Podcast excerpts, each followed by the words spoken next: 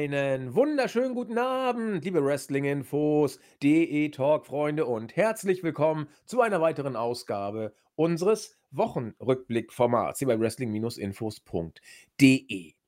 Ich denke, keiner hat die AEW-Show All Out nicht gesehen. Ja, ist falsch, es werden wohl einige die Show vielleicht nicht gesehen haben, aber diejenigen, die sie gesehen haben, die werden sie vielleicht ja, vergessen, ist auch blöd. Meine Anmoderation passt gerade nicht so ganz. Ich hätte fast gesagt, keiner, der die Show gesehen hat, wird sie vergessen.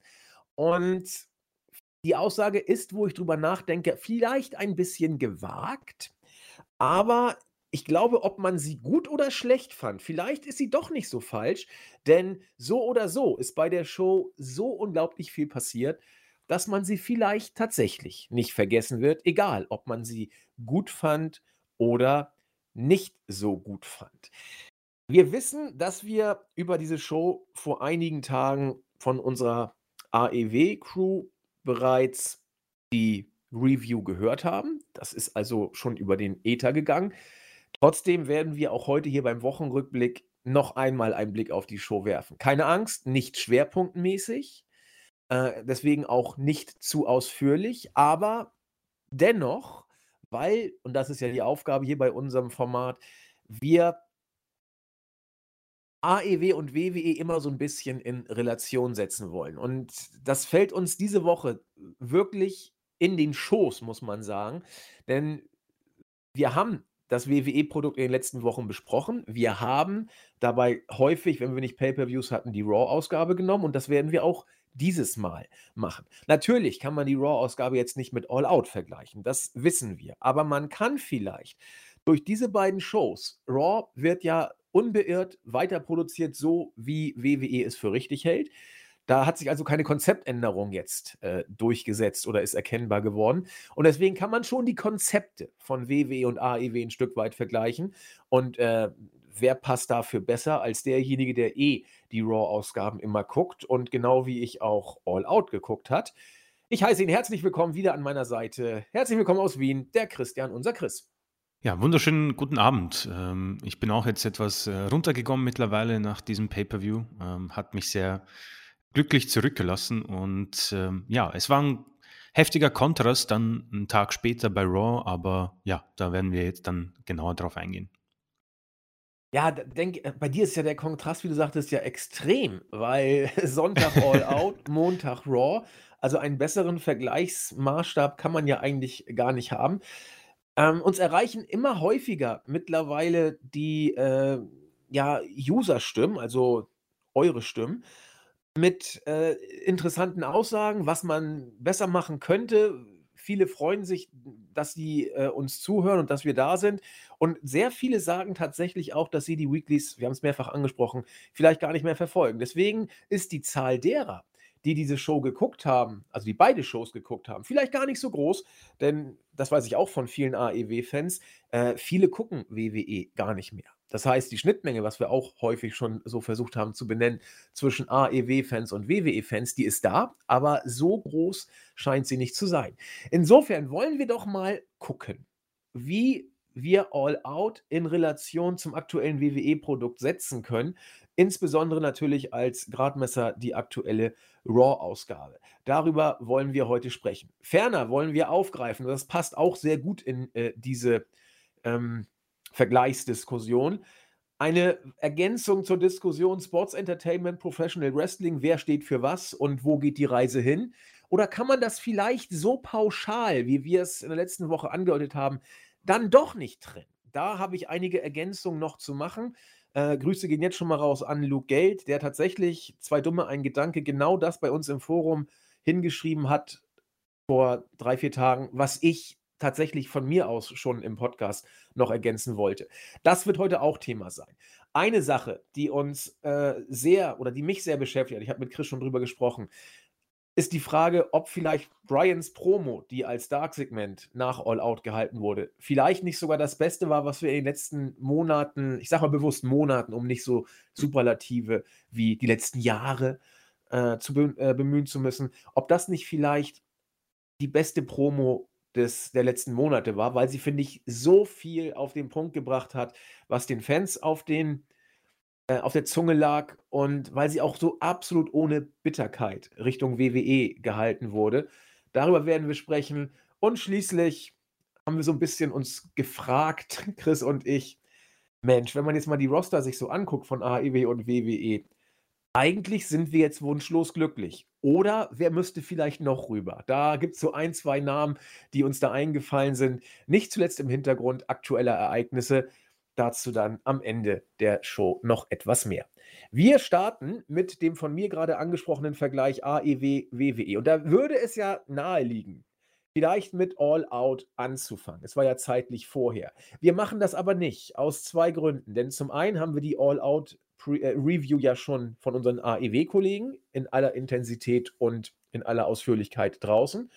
Und zum anderen liegt hier so ein bisschen WWE tatsächlich im Fokus bei uns. Deswegen, Chris, du sagtest in der Vorbesprechung, auch wenn es gar nicht so leicht fällt, lass uns doch mal ein bisschen über Raw sprechen. Und wenn wir schon mal dabei sind, können wir ja auch gerne schon mal dann die Bezüge zu All Out herstellen. Ich glaube, äh, es gibt einige. Und ich frage mal vorweg, wie, wie war denn so die Raw-Ausgabe? Also für alle, die, die jetzt zuhören, also das ist alles im Lichte dessen äh, gesagt und erzählt, dass man äh, beide Shows gesehen hat. Ähm, und vielleicht auch wichtig zu erwähnen, dass ähm, ich vor, vor allen Dingen also Wrestling-Fan bin und auf keinen Hype-Train springen will, muss oder was auch immer. Wie gesagt, ähm, das soll vielleicht im äh, Vorhinein mal erwähnt werden. Ähm, das, das Problem ist auch, äh, auch schon von dir erwähnt, mein Kontrast war relativ schnell gesetzt. Ähm, ich habe All Out live gesehen und ähm, danach kam Raw relativ schnell, weil ich dann etwas geschlafen habe, um das aufzuholen, damit ich das auch schaffe. Und ich habe, und das ist eben ein kurzer Review, ich habe wirklich wenig bis gar nichts entgegenzusetzen ähm, oder negativ zu sagen über All Out. Ähm, die kleinen äh, Nuancen oder Schwierigkeiten oder negative Aspekte werden von Kollegen auf, von unserer Seite ähm, schon näher eingeleuchtet oder beleuchtet. Ich, ich, ich muss sagen, ich habe wirklich die von, von Minute 1 nur gegrinst, gelächelt, alles gefeiert. Ich finde, man hat ähm, es so schön aufgebaut. Ich glaube, im Teamchat, ich weiß nicht wer, ähm, hat geschrieben, es hat gereift, wirklich mit der, mit, wie ein schöner Wein. Also es wurde immer besser von Minute eins. Man hat das Ganze so schön aufgebaut. Und am Ende ähm, wurde man belohnt. Und ich glaube, das ist so mal so ein Begriff, den ich heute wahrscheinlich öfters nennen werde diese Belohnung ist, glaube ich, für, für, für, für viele auch sehr wichtig und für manche auch äh, vielleicht nicht so als wichtig empfunden, aber ich persönlich ähm, möchte halt schon, egal welches Produkt, ich glaube, das ist ja bei Filmen und Serien genauso, du möchtest belohnt werden, damit du äh, wirklich Zeit investierst, um das zu verfolgen. Und das ist so ein erster Aspekt, der wirklich funktioniert hat. Und auch die, ähm, die Sache mit Daniel Bryan, weißt du, sie haben es wieder gemacht wie bei Punk. Sie haben ihn angekündigt, ohne es zu an, an, anzukündigen und man wurde belohnt, ja. Und es hat auch schöner, also positiver Aspekt, es hat auch den Pop nicht gekillt, würde ich sagen. Also die Fans waren so happy, ihn zu sehen und ich finde, man hat das auch wirklich genial gemacht mit Adam Cole, dass er quasi ähm, als Heel ähm, sofort äh, ein, ein, äh, zurückkehrt oder zurückkehrt, äh, sein Debüt gibt, ja, ähm, zurückkehrt im Sinne von Professional Wrestling. Äh, auch dazu werden wir noch was sagen. Aber der Kontrast ist eben gleich mal am Anfang gesetzt. Wenn ich mir dann äh, die Eröffnungspromo anschaue und das Eröffnungsmatch, fällt mir halt es schwer.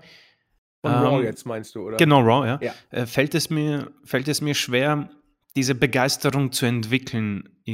Natürlich, RK Bro, wir haben darüber gesprochen, ist ein super Team, harmonieren sehr gut, aber das, was man, finde ich, wieder bemängeln muss, ist die Tatsache, dass man die guten Aspekte von Riddle auch wieder viel zu sehr, ähm, wie heißt das, äh, auslodert. Dieses Gelabere Überzeichnet und überzeichnet, ja. genau. Dass man etwas, was funktioniert, wie gesagt, dass Riddle ohne Pause labert und niemand versteht was, das ist am Anfang sehr süß und sehr cool, aber das ist schon zum 20.000. Mal, ja. Und Ortens Mimik und Gestik sind auch sehr gut und das kann man für sich als Show und Segment gut empfinden. Dann kommt eben dieses Tag Team Turmoil und da ist für mich der Kontrast sehr groß gewesen, weil es mich ein bisschen an die Casino Battle Royale erinnert bei All Out. Ähm, du hast da sieben Tag Teams, ja. Und bis auf, Moment, bis auf New Day ist dann niemand over. Ja? AJ Styles und Omos nehme ich mal auch raus, auch wenn ich Omos jetzt auch nicht als wirklich einen Superstar werten kann. Aber du hast Kofi Kingston, Xavier Woods und AJ Styles quasi als die äh, Top-Superstars. Was man, finde ich, sehr gut macht bei AEW sind diese Casino Battle Royals, damit du einfach Du, du, du, du merkst bei jedem Entrance und bei jedem Superstar mehr oder weniger, dass sie eine wichtige Rolle in den Shows hatten. Inwiefern auch immer. Doch, ähm, jetzt, da würde ich, muss ich kurz mal rein. Bitte, ja. Weil ja, ja. ich glaube, du, du sprichst da mit ruhigen Worten etwas Großes gelassen aus, sozusagen. Denn das könnte der Unterschied sein, tatsächlich. Ähm, bei WWE kannst du großartige Matches ansetzen, vielleicht sogar halbwegs aufbauen. Äh, aber die Erfahrung, die Chris und ich, und wir sind nicht die größten WWE-Fans. Also wir, wir stehen dem Laden durchaus kritisch gegenüber. Aber wir bashen nicht aus Prinzip. Wenn da was Gutes ist, dann sagen wir das auch. Aber Leute wie Chris und ich, die jetzt nicht negativ voreingenommen sind, können auch bei großen Matches kaum noch ein Big-Time-Feeling entwickeln. Mhm. Ganz mhm. einfach, wir haben es tausendmal gesagt, hätten wir Jens, hätten wir es hundertmal, hunderttausendmal gesagt, äh, weil er ist ja schon länger dabei. Äh, da ist einfach jeder ersetzbar und austauschbar und äh, selbst Roman Reigns, der unglaublich beschützt wird, ist für viele overhyped. Äh, auch in seiner neuen guten Rolle, dass viele sagen, das Roster wird auf seinen Kosten aufgebaut. Okay, äh, Entschuldigung, er wird auf Kosten des Rosters aufgebaut. So äh, wäre es dann doch besser gewesen. Und äh, nachher ist er der Einzige, der over ist, vielleicht noch Teilzeit-Brock. Und wenn Rocky jetzt aber nicht mehr kommt, ja, gute Nacht, dann wird das langsam doch schon dunkel, weil RK Bro als Star der Show bei Raw, naja, wird auch dann doch langsam in den, ja, äh, in die Todreitemasche sozusagen reingesteckt. Aber um, bin ich schon wieder ins Abschweifen gekommen, um den Bezug zurückzukriegen zu deiner Aussage. Äh, bei AEW und das habe ich tatsächlich auch so empfunden. Und die Casino Battle Royale mit den Mädels ist ein super, super Beispiel. Denn die absoluten Topstars waren da gar nicht mit drin genau, so bei ja. den Mädels. Und trotzdem hast du irgendwie das Gefühl, auch wie die Kommentatoren es äh, verkauft haben. Oh ja, genau. Okay, da steckt eine Geschichte hinter. Sie könnte aus den und den Gründen vielleicht doch. Und das, das war so ein Gefühl, dass ich vergleicht es mal mit dem ersten Royal Rumble von 1988 bis hin zum, na, sagen wir 92er Rumble. Da war jeder Entrance mehr oder weniger over, weil die Fans das Gefühl hatten und auch gekauft hatten, dass jeder Worker, der reingekommen ist, durch seinen Charakter irgendwelche Stärken hätte haben können, aufgrund derer er vielleicht eine reelle Chance gehabt hätte, storyline-technisch natürlich, äh, die Battle Royale zu gewinnen. Deswegen wurden die Fans, äh, wurden die Heels ausgebuht, weil man dachte, oh, vielleicht schafft er es und was auch immer. Während die Faces bejubelt worden, weil man, keine Ahnung, beim Big Boss Band, da muss es über die Kraft gehen, bei Jim Duggan über die Patriotismus-Schiene, keine Ahnung, Earthquake, wer soll den übers oberste Seil kriegen, so, solche Geschichten. Ne? Äh, du hast bei jedem Worker das Gefühl gehabt, okay, da steckt jetzt etwas hinter und jetzt müssen wir sozusagen die Karten nochmal neu mischen, weil das und das jetzt gekommen ist, der Game Changer, so nach dem Motto. Und äh, bei der Casino Battle Royale habe ich es seit langer Zeit tatsächlich so was ähnliches bei AEW auch empfunden. Und bei WWE, so gut wir die Rumbles auch fanden, die letzten, sie fanden ich auch nicht verkehrt, mhm, die letzten Rumbles. Auf jeden Fall, ja. Aber äh, es war eher eine sehr, sehr gut inszenierte Unterhaltung, als dass ich dachte, hm, vielleicht könnte doch hier jetzt derjenige das machen. Du wusstest, wie der Rumble ausgeht. Du wusstest die Spots im Voraus teilweise schon, weil du WWE kennst.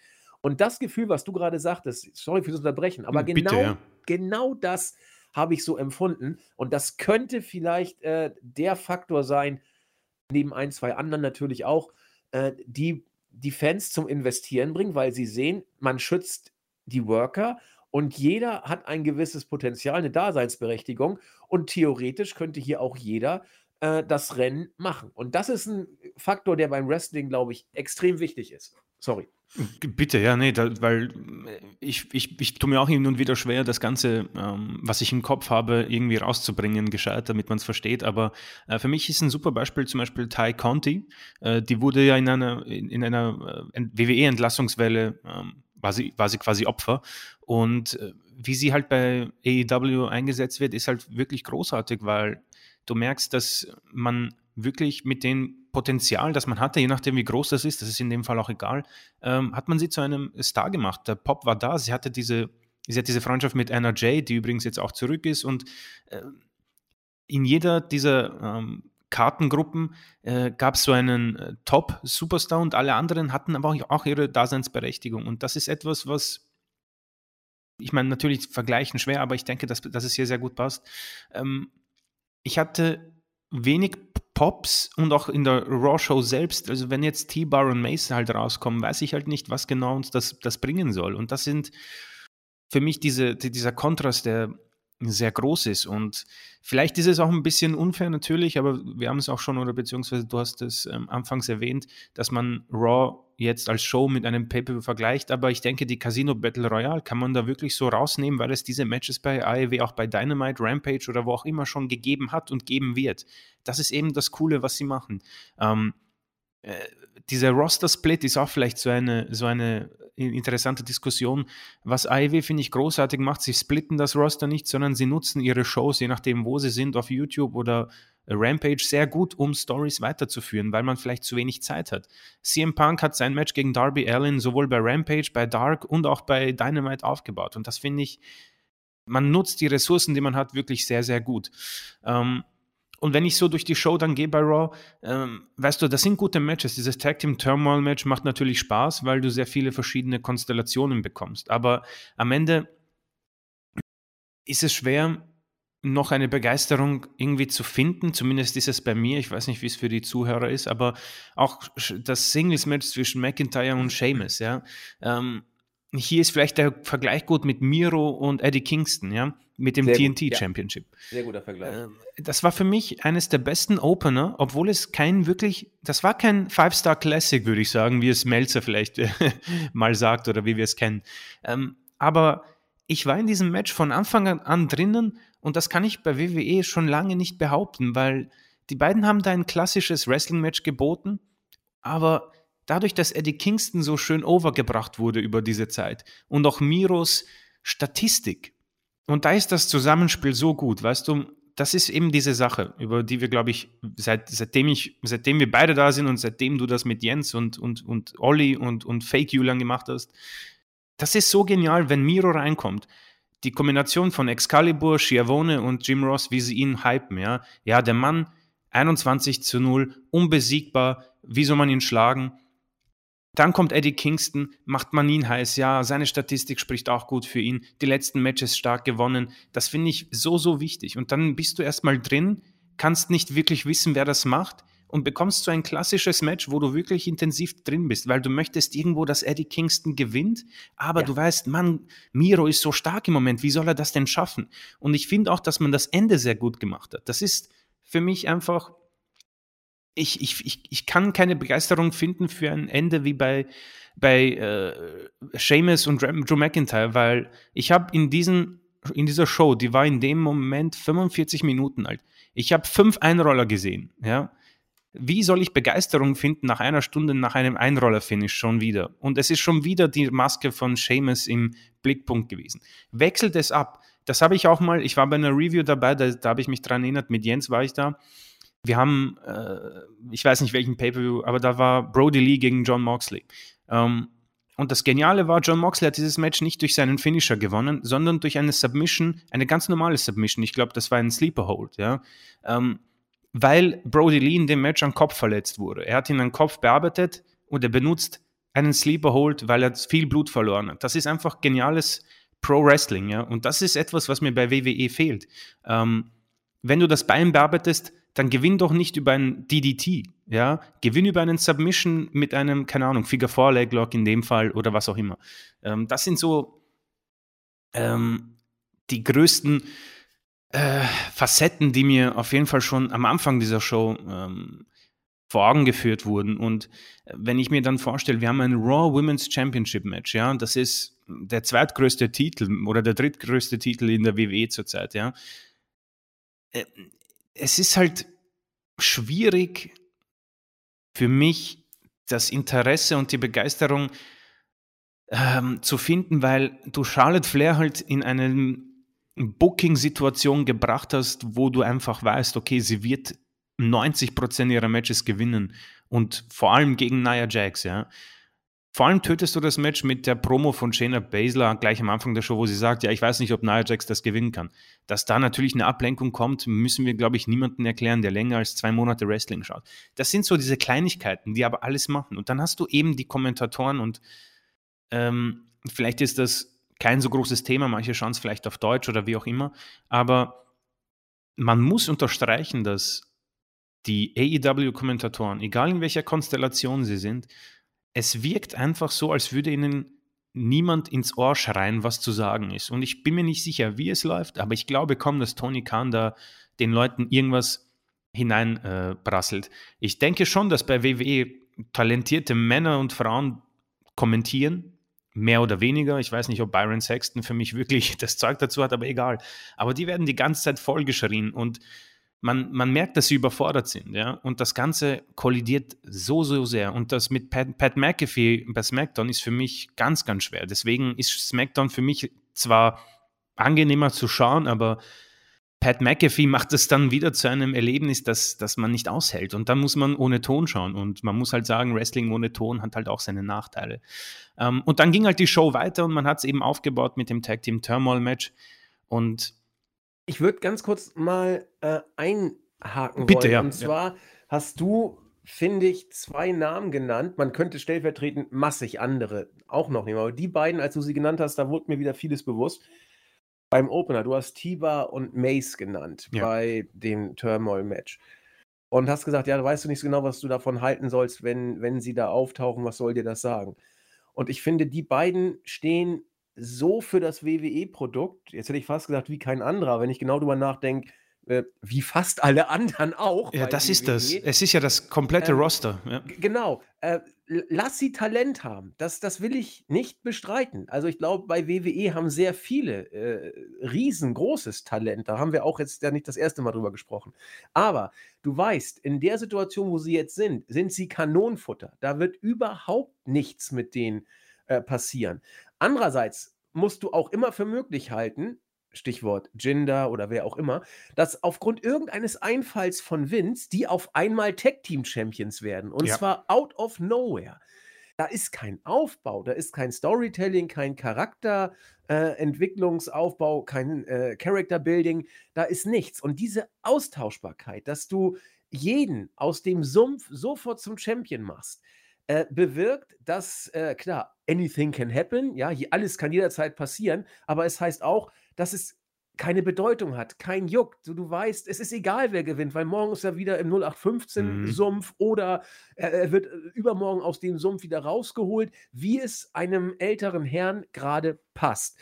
Und das kann keine Basis sein für jemanden, der wirklich äh, Wrestling, das Wort wird heute öfter fallen, Professional Wrestling äh, liebt, investiert, Storylines verfolgt, sie aufgebaut sehen will und am Ende irgendein äh, ja, Riesenknall da sehen möchte.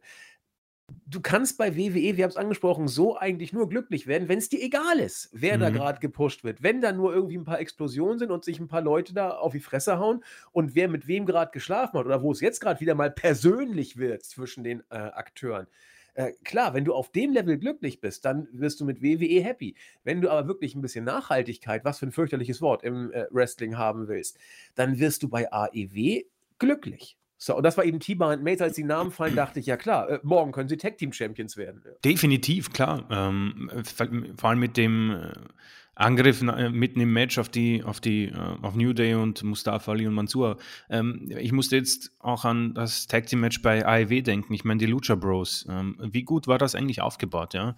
Man wurde belohnt, dass man ja. AEW eigentlich seit, seit, seit Dynamite Ausgabe 1 schaut, ja, weil sich da der Kreis geschlossen hat, ja. Und man sieht einfach, wie viele Emotionen noch da drin waren, ähm, unabhängig vom großartigen Match, ja. Äh, diese, diese Titelgewinne aus dem Nichts bei WWE weißt du, das kann man schon machen, aber man muss es schön aufteilen. Man, das wird so oft ausgeschlachtet. Ich meine, ich erinnere mich an Zeiten, wo, wo der WWE-Titel Woche für Woche gewechselt ist, ähm, zwischen Cena und Orton. Ja. Ähm, das, sind, das sind so die, die Geschichten im Moment im, im, in der WWE und ich versuche die ganze Zeit auch, ich lese mir die Kommentare durch und auch beim Raw-Bericht und dann sehe ich Leute, die schreiben, ähm, ich weiß nicht, was auszusetzen ist an dieser Show, die war perfekt von vorne bis hinten und ich versuche zu unterscheiden zwischen Trolling und ernst gemeinten Kommentar, was ab und zu schwierig ist, aber bei manchen bin ich mir sicher, dass, die, dass sie die Show gut finden und ich akzeptiere das auch und ich, ich respektiere das auch und dann versuche ich mich ähm, ein bisschen hineinzuversetzen, was genau mich jetzt daran stört. Und das sind im Moment die, äh, die Sachen, äh, die wir besprochen haben. Ich möchte, ich möchte irgendwie einen Grund haben, warum ich mir Nikki Ash und Rhea Ripley gegen Natalia und Tamina anschauen soll. Ja? Äh, Nikki Ash und Rhea Ripley wurden beide von Charlotte dominiert in den letzten Wochen, ja. Und jetzt sind sie auf einmal ein Tag-Team und besiegen Natalia und Tamina. Die wurden nicht angekündigt, sie wurden nicht gepusht, ähm, Natalia war verletzt, aber trotzdem, versuche es wenigstens mit einem Promo-Video davor. Beleuchte die Dominanz von den WWE Women's Tag Team Champions. Sie sind, sie sind das beste Tag Team der Damen auf der Welt, wenn man jetzt vom WWE spricht, ja. Ähm, aber versucht das ein bisschen zu unterstreichen. Da sind mir auch wieder die Kommentatoren zu schwach. Bei AEW schaffen sie das sehr gut.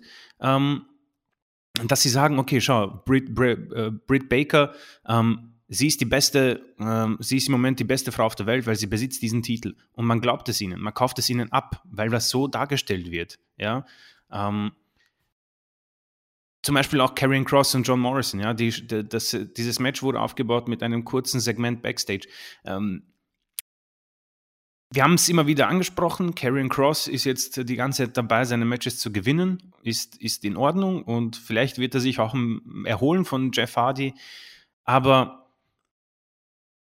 die Belanglosigkeit seines Charakters und die ganzen 20 Minuten, die wir jetzt besprochen haben, ist für mich genau Carrion Cross. Ja? Carrion Cross ist so für mich der, der, der Unterschied zwischen WWE und AIW ähm, von einem Superstar, der wirklich alles mitbringt. Und wenn ich mir vorstelle, zum Beispiel Miro finde ich einen guten Vergleich jetzt und Karen Cross. Die beiden haben eine gute Physik, ich finde, sie haben eine gute Aggressivität. Sie können das sehr gut darstellen mit ihrer Mimik. Aber der Unterschied zwischen den beiden ist halt wie, wie Tag und Nacht. Karen Cross kommt dann mit diesem ja, Kostüm heraus, sage ich mal. Ähm, wie gesagt, soll jetzt nicht das größte Dilemma sein, dass er so aussieht, aber dennoch, warum nicht dem treu bleiben, was bei NXT funktioniert hat? Und warum nicht von Anfang an die Matches deutlich und in kurzer Zeit gewinnen lassen. Stell dir vor, der hätte Jeff Hardy damals besiegt und auch Keith Lee. Keith Lee ist nicht mehr zu sehen. Das heißt, ich habe auch keinen Grund zu glauben, dass John Morrison jetzt ein großer Sieg für Karen Cross ist, weil die alle austauschbar sind. Das ist dieses Thema dieses Podcasts. Ja. John Morrison fragt sich die ganze Zeit, wo The Miss ist und wird von Woche für Woche von Leuten zerstört. Das heißt, ich brauche mich auch nicht mehr darauf zu freuen, dass The Miss zurückkommt, damit ich dieses Payoff-Match zwischen Morrison und Miss sehe. Das ist die Geschichte, die man im Moment bei WWE nicht hinbekommt. Man hat mehrere Stories zugegeben oder nicht so viele, aber man schafft es nicht, das heiß zu halten. Und das finde ich schafft man, um nochmal, jetzt, jetzt heute bleiben wir bei AEW, aber ähm, ich finde, das schafft man so großartig, weil du hast auch jetzt mit Ruby Riot zum Beispiel jemanden aufgebaut und du weißt, dass äh, Thunder Rosa zum Beispiel auch schon da ist und in den Startlöchern. Das heißt, du hast eine Fehde zwischen Thunder Rosa und Ruby Riot und du hast Ruby Riot und Britt Baker. Und hier hat man das Gleiche versucht. Ja. John Morrison versucht mit dem Mist zu fäden, aber John Morrison ist für mich nicht ernst zu nehmen, weil er Woche für Woche zerstört ist und mit irgendeinem Dripstick herumspritzt. Das ist das Problem. Dieses Match bringt beiden Menschen nichts. Ja. Zwei Minuten, wo Karen Cross John Morrison zerstört. Es ist schön und gut, aber man hätte das von Anfang an so machen müssen und man müsste die Gegner entsprechend aufbauen und nicht einen Mann herausnehmen, der in einer ja zugegeben mittelmäßigen Main-Fehde steckt mit The Miss. Das sind die Sachen, wo ich im Moment mit dem Produkt überhaupt nicht klarkomme und keine Begeisterung finden kann, weil es alles austauschbar ist und keinen, keinen Mehrwert hat, warum ich jetzt irgendwie mich darauf freuen sollte, dass Karrion Cross dieses Match gewinnt. Er hat kein Pay-Per-View-Match bei Extreme Rules und er hat keine nennenswerte Fehde. Das ist die Sache, die mich stört. Und ähm, bevor ich weitergehe, ich meine, Charlotte Flair und Nia Jax, okay, 24-7 Championship, darüber will ich nicht reden und das Thermal-Match haben wir schon besprochen. Ähm, äh, etwas Positives kann ich dann schon finden und das ist die Tatsache, dass Charlotte Flair es bei mir geschafft hat, das muss ich zugeben. Ähm, mm, ich habe wirklich geglaubt, dass das ein Shoot ist. Also sie hat das wirklich sehr gut dargestellt und ich habe ja auch geglaubt, dass sie angefressen ist bezüglich irgendeiner Aktion, aber offenbar hat man wirklich über einen Shootfight ähm, gesprochen, um es so zu inszenieren und ich finde, das hat man geschafft. Jetzt könnte man vielleicht darauf aufbauen ein bisschen, ja, indem man sagt, okay, versuchen wir diesen, diesen Punkt zwischen ähm, Shoot und Real und ähm, quasi Absprache, versuchen wir da ein bisschen damit zu spielen mit den Zuschauern. Es ist neu und es funktioniert, ja. Das ist das, warum es solche Seiten wie Wrestling Infos gibt, ja. Ähm, wir wollen wissen, was da passiert. Ist es ein Shoot? Ist es geskriptet? Was ist los? Und dann klickst du, dann schaust du, dann investierst du. Das Blöde ist, Nia Jax ist damit weg gut. Wie gesagt, sie, sie, sie ist etwas ähm, durchschnittlich im Ring, aber sie hat für mich hier bewirkt. Oh, schön wär's. ähm, sie hat für mich bewirkt, dass ich ähm, diesem Match etwas abgewinnen konnte. Und das ist die Quintessenz von Wrestling. Es ist keine, keine es ist wirklich kein, kein ähm, äh, wie, wie soll ich sagen, es ist wirklich keine Hexerei. Wir wollen belohnt werden und wir wollen ein Good Feeling. Wir wollen einfach ein Heal gegen ein Face haben und ab und zu wollen wir diese Sphären zwischen Realität und Shoot und ähm, Skript, dass sie sich ein bisschen verwischen, damit wir einen Grund haben, so auszurasten, wie es bei CM Punk war, Daniel Bryan ähm, und, und Adam Cole. Und ich finde, man hat hier Ansätze, wie man sie oftmals hat. Das Blöde ist, in dieser Show ist so viel passiert, was nächste Woche absolut keinen einen Mehrwert haben wird. Ich habe keinen, wir, wir alle, die das gesehen haben, ähm, wir werden nichts mitnehmen für die nächste Woche, gar nichts. Nichts wird wichtig gewesen sein, damit du sagst, okay, gut, dass ich letzte Woche eingeschalten habe. Außer du siehst gerne ein, ein ordentliches Match. Das Thermal-Match war auch gut, ja. Aber nichts davon wird wichtig sein für die nächste Woche. Und das sind so für mich die Sachen zwischen Raw, WWE und AEW, die im Moment dafür sorgen, dass AEW für mich auch vorbeizieht. Ja? Unabhängig vom Rating War oder was auch immer, sie ziehen für mich deutlich vorbei. In einem Tempo, das ich für nicht, möglich, für, nicht für möglich gehalten hätte. Da finde ich, hast du sehr viele schöne Sachen gesagt. Ich wollte ganz kurz nochmal auf Raw zu sprechen kommen, um den Ganzen etwas Positives auch zu geben. Äh, wir haben schon deutlich schlechtere Raw-Ausgaben gesehen. Also das Absolut, muss man, ne, also das, nicht, dass es also Raw Kacke und jetzt verreist ihr es, weil gerade All Out war und ihr seid sowieso immer All Out und WWE findet ihr doof. Also die Raw-Ausgabe, ähm, das gab schon mal schlimmer und wenn man nur auf Unterhaltung, sag ich mal, abzielt, dann wird man da auch stellenweise vielleicht ganz gut unterhalten worden sein. Also wir nicht so, weil wir eben das Produkt A zu lange kennen und B wie AEW verwöhnt sind, in Anführungszeichen. Äh, und äh, ja, aber alle anderen äh, WWE-Fans, denen wollen wir es auch nicht madig machen. Nur müsste man natürlich dann darstellen im Vergleich zu AEW, was macht WWE, was macht AEW. Und wir haben es gerade gesagt, das Storytelling bei AEW ist äh, auf einer ganz anderen Liga mittlerweile, weil WWE, und das ist ja auch, wie gesagt, es ist ein Fakt. Es ist kein, kein, kein Shoot, kein Bashing, kein gar nichts. Bei WWE werden die Raw-Ausgaben bis zu ein paar Minuten vor Showbeginn stellenweise umgeschmissen, weil Vince das Konzept nicht gefällt und äh, weil er bestimmte Sachen anders haben möchte. Da ist ein Long-Term-Storytelling gar nicht möglich. Ja? Also Genau. es, es, es funktioniert einfach nicht. Wenn Vince sagt, so, jetzt machen wir mal das und heute lassen wir mal Karrion Cross gegen Jeff Hardy verlieren und äh, wir packen äh, Keith Lee in die Pre-Show, weil wir nicht wissen, wie es weitergeht. RK Bro am besten jede Sekunde auf dem Screen, weil das ist gerade over as hell und den Rest basteln wir hin. Und wieso, was soll das denn hier? Warum sagt Matt Riddle hier nur 20 Minuten was? Er muss 30 Minuten am Stück was rumlabern, so nach dem Motto. Das ist schwer, da äh, kreativ zu sein und Storytelling zu entwickeln, aber seien wir ehrlich, es ist bei Raw äh, nicht erst seit gestern so, auch nicht erst seit drei, vier Jahren. Das ist schon extrem lange so, dass da keine nachhaltigen Stories sind. Ähm, wenn wir jetzt mal weggehen vom Storytelling und auf den, wie soll ich sagen, hm, Gefühlfaktor ist ein falsches Wort, auf das Momentum, darauf wollte ich noch, auf das Momentum abstellen. Da hatte ich das Gefühl, hatten wir in den letzten Wochen so eine Art Battle um das Momentum sozusagen. Wer äh, kann das Momentum für sich generieren? Und Chris und ich, ich will jetzt nicht wieder in die, ich habe es euch ja gleich gesagt, Schiene kommen, Grüße an Olli. äh, aber ich habe es auch immer gesagt, dass äh, tatsächlich, ich habe es wirklich gesagt, dass wenn John Cena kommt, wird es einen unglaublichen Hype geben. Und John Cena kam und es gab einen unglaublichen Hype. Ich habe dann gesagt, äh, das wird den Charakter eines Strohfeuers haben. Also es brennt äh, hell und schnell ist es auch wieder aus von John Cena spricht im Moment niemand mehr. Dass er einen sehr ordentlichen Run hingelegt hat, auch wenn da die Kritiker meinten, da wäre noch viel mehr drin gewesen. Auch bei WWE sagt man das. Da war man nicht so glücklich mit der Inszenierung. Äh, auch wenn er gegen Reigns eine absolut respektable Leistung abgeliefert hat. Er ist jetzt weg und das wird zur Kenntnis genommen, verbucht und abgehakt.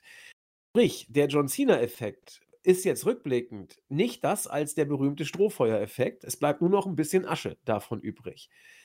Ob The Rock zurückkommt, weiß kein Mensch. Es ist momentan wohl wieder äh, ja, kritischer oder ungewisser als jemals zuvor, ob man äh, Dwayne Johnson zur Survivor Series relativ sicher nicht, äh, ob man ihn überhaupt zum Rumble oder zu Mania entsprechend noch rechtzeitig inszenieren kann äh, ist derzeit nicht sicher. Das heißt, du hast mit John Cena einen schnelllebigen Trumpf aus dem Ass gezogen.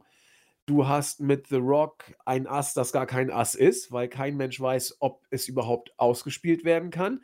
Und du hast mit äh, Pipi Brockstrumpf jemanden, der vielleicht mal irgendwann kommt. Also er wird jedenfalls in Saudi-Arabien bestimmt auf den Plan ja, kommen, weil ja. da gibt es viel, viel Geld. Äh, und ansonsten hast du Teilzeitbrock, über den ihr euch schon 2015, 16, 17 die Ohren ausge, äh, die, die Augen ausgeheult habt. So, also was hat WWE? Sie haben einen Roman Reigns, der alles dominiert. Sie haben einen Brock, der ab und zu mal vorbeischauen wird.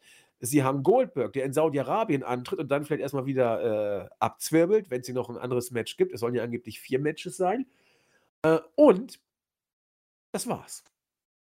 Was man bei AEW hat, äh, ist das totale Gegenteil.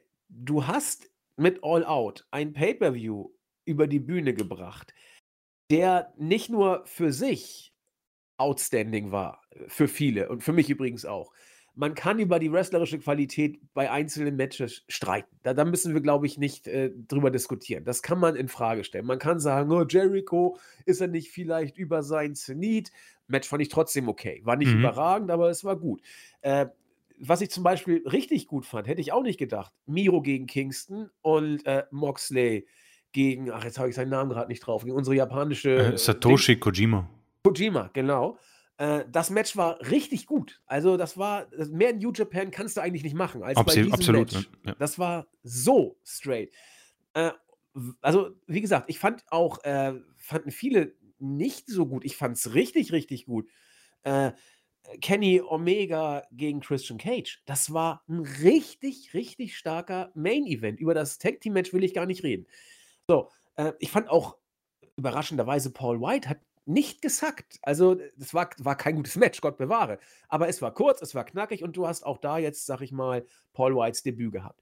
Was aber diese Show letzten Endes so outstanding machen wird, sind vielleicht zwei Faktoren aus meiner Sicht. Und da würde ich dann gleich, wenn ich sie benannt habe, natürlich an Chris weiterreichen. Äh, Faktor 1 war, dass du hier so viele Moments for the Ages geschaffen hast, in Anführungszeichen. Äh, da waren so viele Feel-Good-Momente drin. Und ich fange jetzt mal mit einem an, der eigentlich keiner ist, der aber auch zumindest für mich eine gewisse Daseinsberechtigung hat. Paul Whites erstes Match bei AEW. Das haben die da auch eingeblendet. Sie haben es mehrfach betont. Das ist sein Debüt. Du hast jetzt also auch ein Stück weit, ist es nur ein, ein kleines Kapitel, vielleicht nur eine Fußnote in der äh, Geschichte mit Paul White. Jemand, ich glaube, Chris Jericho ist der Einzige, der das auch hat, der bei WCW, bei WWE und AEW in Pay-Per-View stand. Ich wüsste nicht, ob da noch irgendein anderer äh, das hingekriegt hat. Paul White äh, hat das jetzt gemacht. Er hat auch das gemacht, was wir von ihm kennen. Er hat seine Big Show-Geschichte abgespult. Und ich glaube, wir werden ihn, ich hoffe es auch, nicht häufig sehen. Aber du hast hier äh, ein, eine kleine Fußnote der Wrestling-Geschichte kreiert. Und dafür kann man damit absolut leben. Es war auch, Gott sei Dank, schön kurz. Aber dann, äh, ich, ich bin fast durchgedreht, als beim Kojima-Match das New Japan-Logo auf der Leinwand stand. Das war für mich so ein Gefühl, wo ich dachte, ja, geht doch. Auch, dass sie dann von der Forbidden Door gesprochen haben, dass man da jetzt sie wieder öffnet. Das war geil. Dann kommt Suzuki raus. Also, wenn, wenn du auch nur ein bisschen Richtung Japan rüber guckst, dann bist du da einfach geflasht. Der WWE-Fan würde sagen, ja, dann kommt da eben so ein alter Japaner raus. Ja, sorry, da, da, steckt schon ein bisschen mehr hinter. Da steckt so viel dahinter, es ist ja, so wunderschön. Das, dann äh, hast du das Debüt von Punk gehabt. Das, äh, das, das muss ich vorstellen, das erste Match von Punk nach sieben Jahren. War übrigens auch absolut in Ordnung, das Match. Stellenweise am Ende sogar ziemlich cool erzählt, äh, aber es war Punks Debüt. Dann hast du Adam Cole, den man kaum erwartet hat. Auch da steckt so viel mehr hinter als das Debüt eines großartigen mm. Wrestlers. Und du hast dann noch Daniel Bryan angekündigt, ohne angekündigt zu sein, äh, was dann sozusagen den Fans den Rest gegeben hat. Und Jens sprach zu Recht von so einer Art fast schon Overkill. Manche sagten, ich habe es auch so empfunden, die Fans waren nachher vielleicht auch sogar schon fast müde, als Brian kam, weil äh, den, den äh, Surprise Pop hat ja auch Kohl abgestaubt, ne, ist ja auch klar. Aber äh, du hast sozusagen so viele Momente, die du nicht vergessen wirst und sie alle konzentriert in einer Show dass alleine das schon etwas ist, was äh, outstanding ist und bleiben wird. Ich wüsste nicht, welche Show diese Show dieses Jahr toppen soll.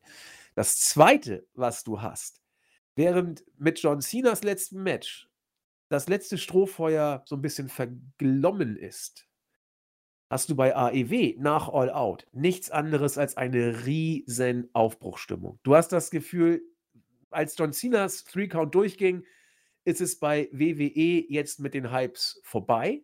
Mhm. Gut, Brock hat da noch mal so ein bisschen Stichflammer. Es ist, sorry, nicht böse sein, es ist nur in Anführungszeichen Brock. Und er wird das machen, was Brock immer macht. Er wird Teilzeitauftritte absolvieren. Ist da irgendwas neu? Nein, es ist äh, same old shit sozusagen. Und ich mag Brock, wohlgemerkt. Also ich will das jetzt nicht schlecht reden, aber es ist nichts Innovatives, außer die Frisur vielleicht. Ansonsten ist da nichts neu. Und bei AEW habe ich das Gefühl, war, als der Three-Count durchgegangen ist und Cole und Brian kamen, da war für mich der Moment, wo ich sagte, so, jetzt geht's doch erst richtig los. Als Brian dann seine Dark-Promo gab, darüber sprechen wir auch gleich noch, äh, mein, mehr von wegen eingefahren und äh, schon tausendmal gesehen auf der einen Seite, bis hin zu, jetzt wollen wir doch mal die Segel setzen und richtig lossegeln mehr Unterschiede kannst du doch eigentlich gar nicht haben, Chris, oder? Absolut nicht. Also äh, ich kann, ich kann dem auch nicht viel hinzufügen. Also die Sache, die mir sofort in den Kopf schießt, ist, wenn du über Brock Lesnar und The Rock sprichst, wer, wer sind halt die nächsten Brock Lesnars und The Rock? Gut, das ist jetzt vielleicht etwas schwierig. The Rock ist ein Ausnahmemann, Ausnahmeathlet, klar. Aber ein Brock Lesnar, glaube ich, kriegst du schnell mal hin. Der Mann lebt natürlich über diese Physik, ganz klar, aber er lebt über diese Art und Weise, wie er die Sachen rüberbringt, ja. Er hat kein Skript, definitiv nicht, und er hat eine Art und Weise zu wirken, wo du glaubst, okay, wow, was geht jetzt da? Bis das hier ein, ein Shoot-Fight, was wir, was wir heute schon hatten. Ähm, und des, deswegen wird entsprechend seiner Stärken eingesetzt, ja. Wer ist, wer ist der nächste äh, John Cena? Wer, wer sind diese Topstars, die irgendwann zurückkommen sollen? Das heißt nicht, und das ist, glaube ich, ich, Brian Alvarez hat, glaube ich, einen Artikel geschrieben, der auf diese Sache eingeht. WWE wird es geben. WWE wird für immer bleiben. Da wird nichts passieren. Die werden diese Schwierigkeiten, so, solche Schwierigkeiten werden sie nie haben, als dass WWE irgendwann von der Bildfläche verschwindet. Aber was AEW jetzt bewirkt hat, und du hast diese, und ich nehme jetzt deine Zusammenfassung auf, ist für mich ein, ein, ein Paradigmenwechsel. Das ist für mich neu, komplett neu erfunden, was Wrestling schaffen kann. Ähm, ich würde sogar so weit zurückgehen, als Wrestling ähm, ganz hoch war, wo man, weiß nicht, 6er, 7er Ratings noch hatte, wo es ähm, im Free TV ganz auf ganz großen Sendern lief.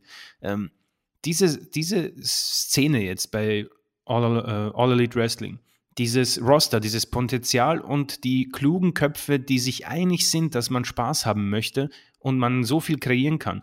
Das ist eine Kombination, die uns auf einen, auf einen Trip und auf einen Achterbahnfahrt bringen wird. Die, das hat man bis jetzt noch nicht erlebt, weil man hat Talent im Ring, am Mikrofon und man hat im Moment diese wunderschöne Möglichkeit, sich ähm, über soziale Medien, über drei verschiedene Shows, vier verschiedene Shows, ähm, wunderschön nach vorne zu hangeln und eine Story zu erzählen, die einfach jeden imponiert. Und ich heiße, und wie gesagt, wir haben es gesagt, was hat die Attitude-Ära äh, gut gemacht?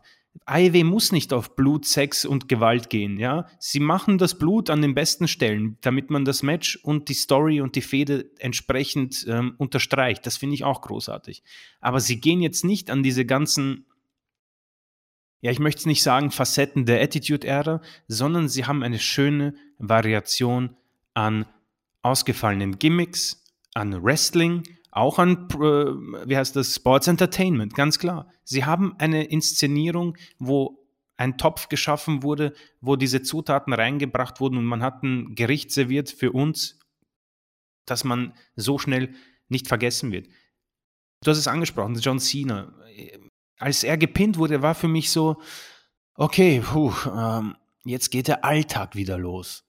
Bei AEW war das so, okay, wow, ich, ich komme gerade nicht zurecht, ich weiß nicht, wo ich, wohin mit meinen Gedanken. Was passiert bei Dynamite? Was passiert bei Rampage? Man hat jetzt auch noch Pack, ja. Pack war nicht mal in der Show. Adam Page war nicht mal in der Show.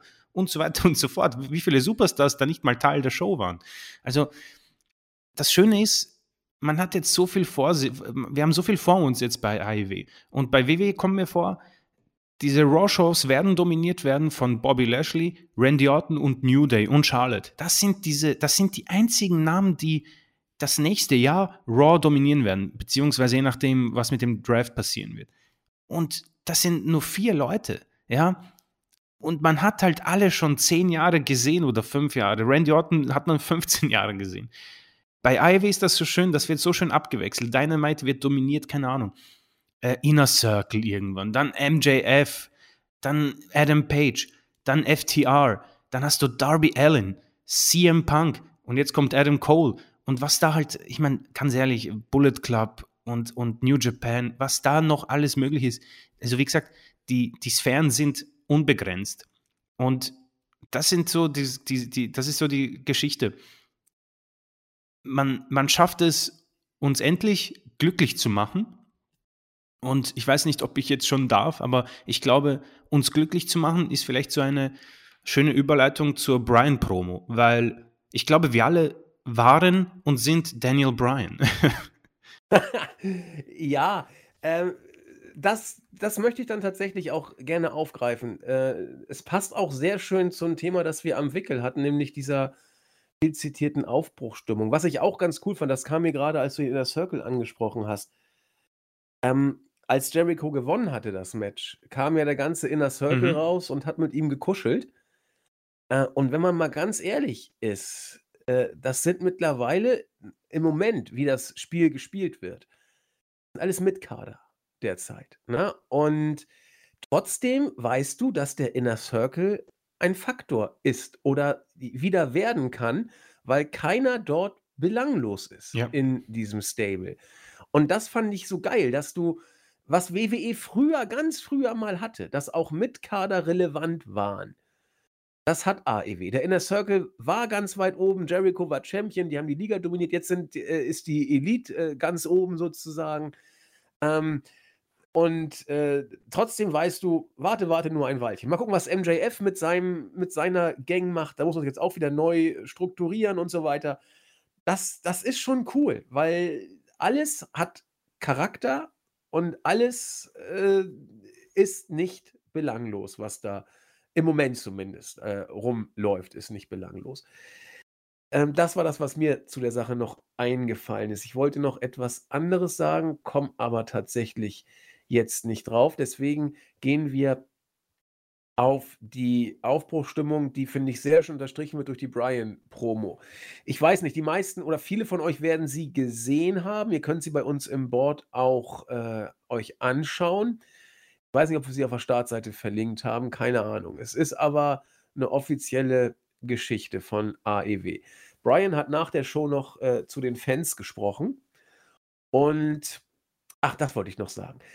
Was uns oder was mir zumindest aufgefallen ist, wir haben ja vor ein paar Monaten, Chris, du und ich, drüber gesprochen, was wäre denn eine Option, wenn AEW Fuß fassen will? Wäre es vielleicht möglich, mit anderen Promotions zusammenzuarbeiten? Wir haben gehofft auf New Japan und gesagt, das wird wohl nie was. Äh, Impact waren wir uns nicht sicher, weil ist ja irgendwie bedeutungslos. Wenn man sich das aber jetzt mal alles anguckt, ist doch AEW genau da. Sie arbeiten jetzt seit Wochen, fast Monaten schon mit Impact zusammen.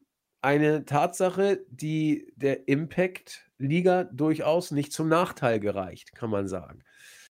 Äh, die Forbidden Door Richtung Japan, die ist schon lange nicht mehr so forbidden. Ja, also ähm, da war Kojima nur der Anfang, glaube ich. Äh, über äh, Tanahashi wird sehr konkret gesprochen. Suzuki wird jetzt äh, kämpfen gegen Moxley.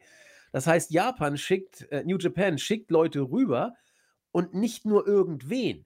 Und das New Japan-Logo erstrahlt bei einem AEW Pay-per-View. Das sind, das sind Details, ja, das muss man nicht überbewerten, aber man sollte es auch nicht äh, unter den Tisch fallen lassen vielleicht hat diese Zeit schon begonnen, dass AEW äh, nicht alles bekriegt oder Konkurrenz hat, sondern dass man sich mit anderen Ligen, ich will nicht sagen vereinigt, aber äh, dass man ein, ein gewisses Austauschverhältnis pflegt. AEW schickt Leute nach, äh, nach, nach Japan, zu, zu, New Japan, zu gewissen Matches.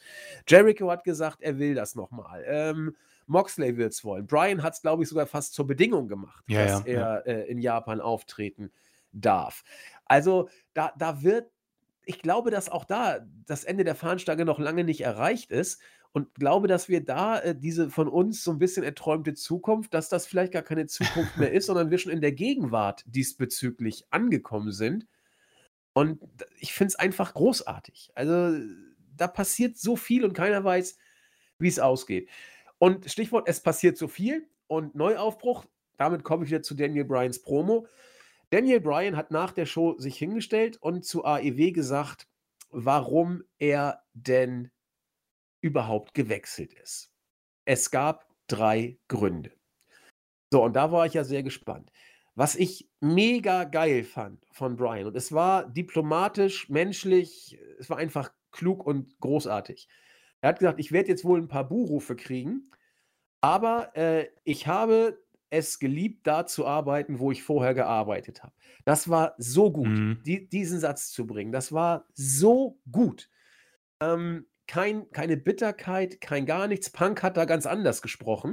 ja, also muss man sagen. Äh, Brian geht nicht als einer von WWE, der den Laden scheiße findet. Zumindest sagt er das öffentlich. Und ich glaube, das ist auch nicht gelogen, denn so schlimm ging es ihm sicherlich nicht bei WWE, wie wir, glaube ich, uns erinnern. Er hatte schon sehr viel kreative Einflussmöglichkeiten. Natürlich immer das große Vince-Monster, da kommt ja keiner dran vorbei. Ähm, aber, und dann kamen die Gründe, und das fand ich bemerkenswert. Erstmal wegen des ganzen Rosters und des ganzen Talents. Und da habe ich nachgedacht und dachte, Alter, Chris, hat AEW nicht in Sachen Rosterstärke WWE vielleicht dann mittlerweile nicht sogar doch vielleicht schon überholt? Das kommt mir fast so vor, oder? Definitiv. Also ich würde sagen, das waren für mich die, die Faktoren, das waren für mich die Namen, ähm, die für mich dieses Roster jetzt stärker machen. Es ist ähm, vielleicht ein bisschen den, den, den Damen etwas unfair, dass jetzt quasi die Männer so eine so, solche Dominanz quasi bekommen. Aber ich denke, und das ist mir auch ein ganz neben der Faktor, das ist mir wichtig zu erwähnen, ähm, ich erinnere mich an eine sehr überschaubare und schwache Frauendivision bei AEW und die nimmt jetzt absolutes Format an, wenn ich mir diese ja. Casino Battle Royale anschaue. Ähm, das ist ihre, wie, wie schnell man das geschafft hat, eine solche Division, die für mich aus fünf Namen bestand eigentlich, ähm, so unfassbar stark gemacht hat. Wie viele, wie viele Gegnerinnen Britt Baker jetzt schon wieder hat durch diese Casino Battle Royale, ist unfassbar, ja. Ähm, und auch sehr geil inszeniert. Das war überragend, ja. diese Battle Royale genau in die Mitte des Pay-Per-Views zu packen. Also das war richtiges Spotlight. Ja, mega, mega gut, ja. Das ist, ich könnte mir fast jede von den damals äh, würdige Contender ähm, vorstellen. Und das ist etwas, was wirklich ähm, sehr, sehr stark ist. Ähm, das Roster wie gesagt, wir haben, wir haben ja viel drüber gesprochen. Und CM Punk, Daniel Bryan und auch Adam Cole haben wir besprochen. Ich habe, glaube ich, Adam Cole sogar etwas mehr gehypt, wo ich gesagt habe, okay, wenn, wenn Adam Cole geht, ist das für mich die, die, die große Sache. Ja? Und jetzt ist er da und ich war natürlich unfassbar happy, weil ich glaube einfach, dass dieser Mann noch immer eine, eine, ein Potenzial hat, was er auch in seinen allerbesten Zeiten vor der WWE noch nicht ausschöpfen kann wollte, konnte, was auch immer. Und ich glaube, jetzt bekommen wir die volle Dröhnung Adam Cole und das wird ein absolutes Fest. Äh, Daniel Bryan, ich meine, äh, wir müssen nicht drüber sprechen. Der Mann, auch diese Promo hat es mir wieder gezeigt. Ähm, ein, wie gesagt, das sind, wir können das nicht zu 100% wissen, aber was für ein, und jetzt bleibe ich bei den Anglizismen, was für ein Good Guy ist eigentlich dieser Mann? Äh, das Erste, was du sagst nach deinem äh, Debüt, ist, dass WWE nicht scheiße war. Und das ist für mich so, heilige Scheiße, Mann. Eigentlich müsstest du, eigentlich müsstest du gar nichts sagen. Ähm, eigentlich könntest du jetzt ruhig sagen, dass WWE ein absoluter Scheißhaufen ist und dass deine besten Freunde oder viele deiner besten Freunde in einer schlimmen Zeit eigentlich ihre Jobs verloren haben und ihre, äh, und ihre ähm, äh, Einkommensmöglichkeit, äh, ja, da durchzukommen. Und das ist für mich einfach was, was ihn ausmacht. Und man merkt es ihm an, dass es wirklich in, in den Fingern brennt. Und ich, ich, ich will jetzt wirklich einfach sehen, was, was genau äh, kann dieser Typ. Weil das bei WWE war schon, und da bin ich mir relativ sicher, das war er war an der Leine bei Vince McMahon wrestlerisch, sage ich. Da war die Leine natürlich größer als bei manch anderen und er durfte Sachen machen, die wahrscheinlich niemand anderes machen darf. Aber heilige Scheiße, ich glaube, der Mann hat, hat, hat sich ein Knowledge und ein Repertoire angewandt noch in den letzten äh, Wochen, Monaten, Jahren, dass er jetzt erstmal wieder raushauen will, möchte und auch machen wird. Und dann noch CM Punk. Natürlich, ich habe auch die Kommentare gelesen. Ja, äh, ja, alle regen sich auf, dass die alten Säcke zurückkommen. Spunk und Brian sind auch 40. Okay, klar. Aber was der Unterschied ist, beide sind langfristig da und beide werden da sein, um die neue Generation aufzubauen und overzubringen. Dass Darby Allen jetzt verloren hat, ist allein nur dem Umstand geschuldet, dass CM Punk sein erstes Match vielleicht nicht verlieren sollte und man diesen Hype einfach mitnehmen muss. Darby Allen und das hier ist der entscheidende Faktor, meine Damen und Herren. Darby Allin hat für mich nach diesem Match sogar an Standing gewonnen. Weil die Umstände, und da kann man es so gut erklären, es ist ein CM Punk, es ist eine Home Crowd, es ist die Experience, die man, oder die Erfahrung vielmehr, die die Kommentatoren auch so schön die ganze Zeit unterstrichen haben, sodass du danach sagen kannst, perfekt, Darby Allin ist nicht geschwächt, CM Punk ist wieder da und wir bleiben auf dieser Welle, weil die gerade so unfassbar groß ist. Und das ist das, was all diese drei Typen mitnehmen. A, sie nehmen die Erfahrungen aus einer Company mit, die natürlich im Moment wahrscheinlich die größte in diesem Geschäft ist. Sie nehmen die Erfahrungen mit, die sie gewonnen haben vor der WWE und sie haben die Erfahrung, wie man jetzt diese neuen Superstars, Jungle Boy, MJF, Darby Allin, ähm, und so weiter und so fort. Die, die Namen äh, würden, die, die, die Liste ist endlos. Wo wir dann wirklich easy sagen können, in 10, 20 Jahren werden diese Superstars dieses Standing haben, die jetzt Daniel Bryan, ähm, CM Punk, Adam Cole, wie auch immer, ähm, haben. Das heißt, diese Rückkehrer, diese Debüts, diese Comebacks haben dann auch einen Sinn. Bei WWE, um noch darauf zurückzukommen, da, im Moment haben wir das nicht. Wer ist in 20 Jahren der Brock Lesnar, Goldberg, Cena, The Rock? Dolph Ziggler? Bobby Roode? Nein. Und das ist für mich die Sache, die sie so unfassbar großartig machen.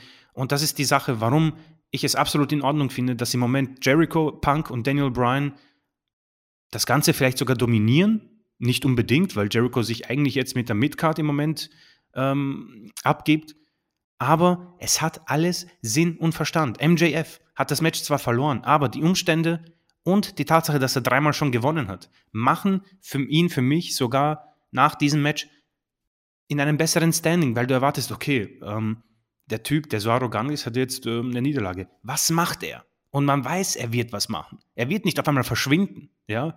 Karen Cross könnte nächste Woche schon nicht mehr in der Raw Show, Raw sein. Einfach weil das so dort gehandhabt wird. Und er wird auch nicht vermisst werden. Er wird auch nicht vermisst werden, das ist die größte Sache daran ist, ja.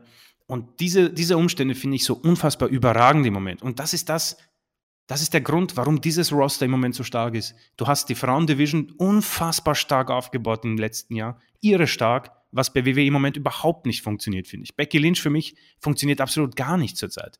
Ich, ich finde gar nichts mehr an dem Hype. Nichts mehr. Charlotte Flair ist Charlotte Flair, ja. Und der Rest ist tot, Leute.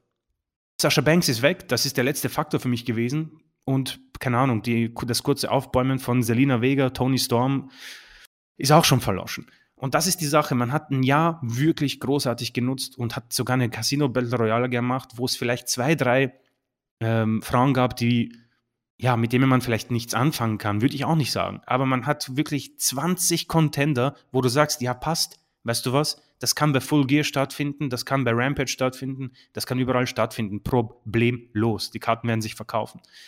Ähm, und man hat sich eben jetzt dieses, ich meine, man muss ja nur das Endsegment anschauen, was da für potenzielle Kämpfe sind, was da für potenzielle Fäden sind, was da für Talent drin ist, ja.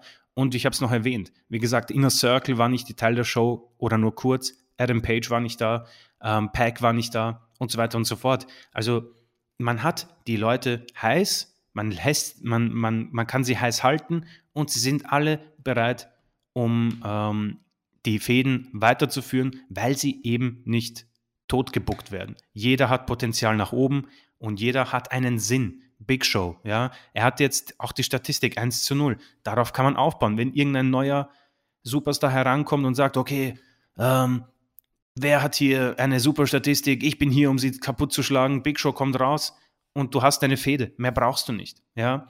Du hast Jericho, der jetzt sagen kann, okay, ich bin jetzt, jetzt bleibe ich doch, ich kann doch mit dem Besten mitmachen. Mit dem kannst du so viel aufführen. Der Typ ist ähm, Mike-technisch so unfassbar stark. CM Punk, müssen wir nicht drüber reden. CM Punk wird sich hinlegen. CM Punk ist hier, um zu helfen. Daniel Bryan, der wird uns mit Wrestling versorgen, das wir wahrscheinlich noch nicht mal kennen.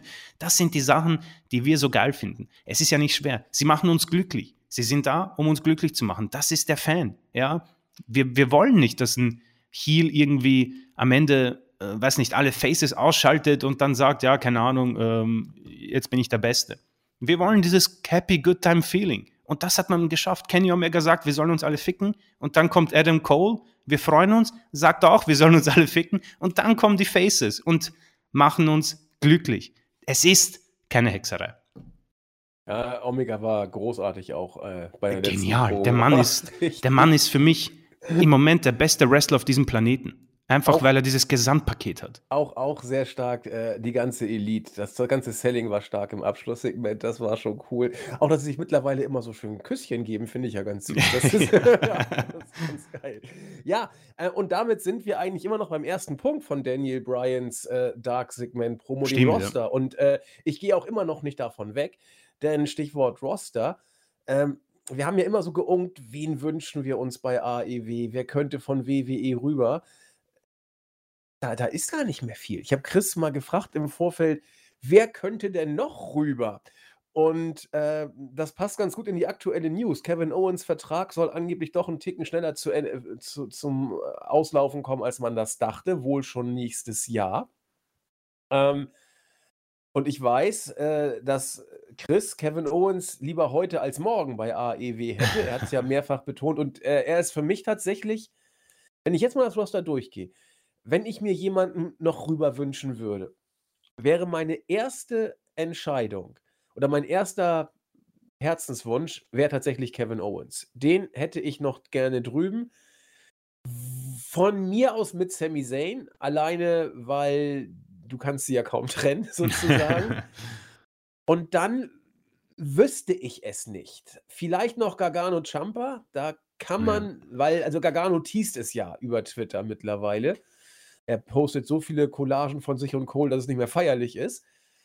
Ähm, die irgendwie schon, weil die gehören damit rüber in diese PWG-Ära, in Anführungszeichen. Ja, ja. Streng genommen müsstest du auch Ricochet nehmen, aber irgendwie, weiß ich nicht. Ricochet wirkt so, ich kann es nicht sagen. Also er wird aufblühen, ohne Frage, bei, bei ja, ja. Äh, AEW. Aber ich weiß nicht, ob er auf meiner Liste wäre. Und was ich auch, darüber kann man sich, glaube ich, trefflich streiten, ist Cesaro. Also viele wollen ihn sofort drüben haben und er würde auch funktionieren. Aber so hart es klingt, muss er dahin. Also ist er da auf dieser Liste. Bei mir ist er so, ja, okay, muss aber jetzt nicht zwingend. Wen hättest du noch gern drüben? Ähm, ich, ich meine, AJ Styles. Ähm, ja, okay, klar. Das ist ein Fakt. Ist, ist, ist halt irgendwie, keine Ahnung, äh, die Geschichte, die zwischen ihm, Adam Cole und ähm, Kenny Omega herrscht, ist natürlich auch ziemlich genial. Aber die Liste ist dann echt nicht mehr lang. Also natürlich, äh, Kevin Owens ist bei mir ganz, ganz, ganz, ganz weit oben. Also holy shit, was der, was der für äh, Promo-Battles mit Kingston und Co. liefern, sich liefern könnte. Meine Güte. Ähm, aber dann noch Sami Zayn. Ricochet ist auch ein guter, guter Shout. Ähm, ein Mann, der absolut, absolut äh, in der nächsten Entlassungswelle für mich steht, wie, wie kein anderer. Ähm, würde aber natürlich, Mann ist der runtergewirtschaftet. Aber ne? hart, oh. heftig. Also, wenn ich mir vorstelle, was der eigentlich für Fähigkeiten hat, das ist auch so eine Sache, dass man, dass man sich wirklich ähm, äh, bei WWE nicht darum bemüht, jemanden wie ihn halbwegs relevant in der Midcard zu halten. Aber gut, ähm, oft, oft schon drüber gesprochen. Und dann wird es etwas schwierig. Bei den Frauen zum Beispiel kann ich mir im Moment eigentlich nur Tony Storm irgendwie so denken. Ähm, sonst ist da tatsächlich nichts. Und das war's. Finn Balor haben wir schon drüber gesprochen, ist für mich irgendwie auch erledigt, auch wenn natürlich die Geschichte bei ihm auch sehr, sehr prominent ist. Aber sonst ist das für mich eigentlich, also wenn ich, wenn ich drei nennen müsste, dann ist das Styles, Owens und ähm, um bei eine Frau auch zu nehmen, Tony Storm. Da gehe ich, da würde ich so tatsächlich äh, mitgehen. Styles hatte ich gar nicht auf dem Schirm, aber ähm, in der Tat, bei den Mädels, ich weiß nicht, ich würde ja, ich würde ja jubeln, falls wir Bailey und Banks noch rüberkriegen, aber das glaube ich, können wir, können wir vergessen. Ähm, wer tatsächlich auf meiner Liste also die beiden hätte ich wahnsinnig äh, gerne gesehen, weil die würden, die würden auch, die würden, auch, die würden auch wie befreit, glaube ich, auftreten, weil also, also Bailey hat ja mit ihrem Gimmick da noch einiges retten können, ging wohl auch auf sie zurück, nach allem, was man weiß. Es war wohl ihre Entscheidung, das so zu machen. Äh, und mit ihr dann, wenn sie mit Sascha Banks rübergeht, wäre natürlich nochmal was, aber aber wie gesagt, äh, ich weiß noch, wie wir hier saßen. Punk, AEW unbedingt, Brian AEW unbedingt. Und wenn dann noch Cole und was, äh, sind sie alle da. Ja, also äh, unsere Wünsche wurden erhört und jetzt äh, kann man sich auch mal freuen. Und genau wie du, ähm, ich bin kein Freund mehr von vier Stunden Pay-per-Views. Das ist mir zu lang mittlerweile. Aber äh, bei, bei All Out nicht. Also es war äh, es war genau richtig. Es sollte genau so sein. Es gab keine Längen. Es, und genau wie du habe ich mich einfach gefreut, dass man sich die Show angucken konnte. Zurück zur Brian-Promo nach der Show. Das Roster haben wir gerade gebührend gewürdigt. Dann sagte Brian, es gibt noch einen zweiten Aspekt. Das musste er natürlich bringen. Ihr seid die besten Fans der Welt.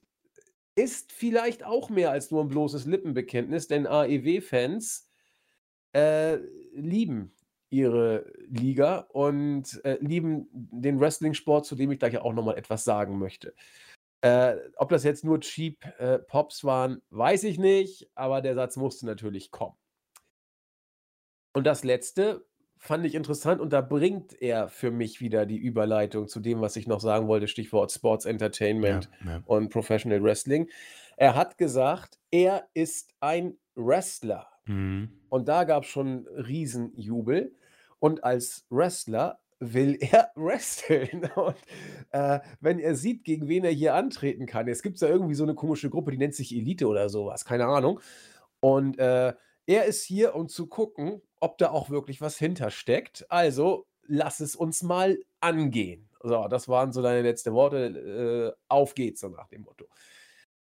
Also, erstmal war das für mich, äh, das Signal: „Setzt die Segel, jetzt beginnt die neue Zeitrechnung“, um es mal martialisch und übertrieben auszudrücken.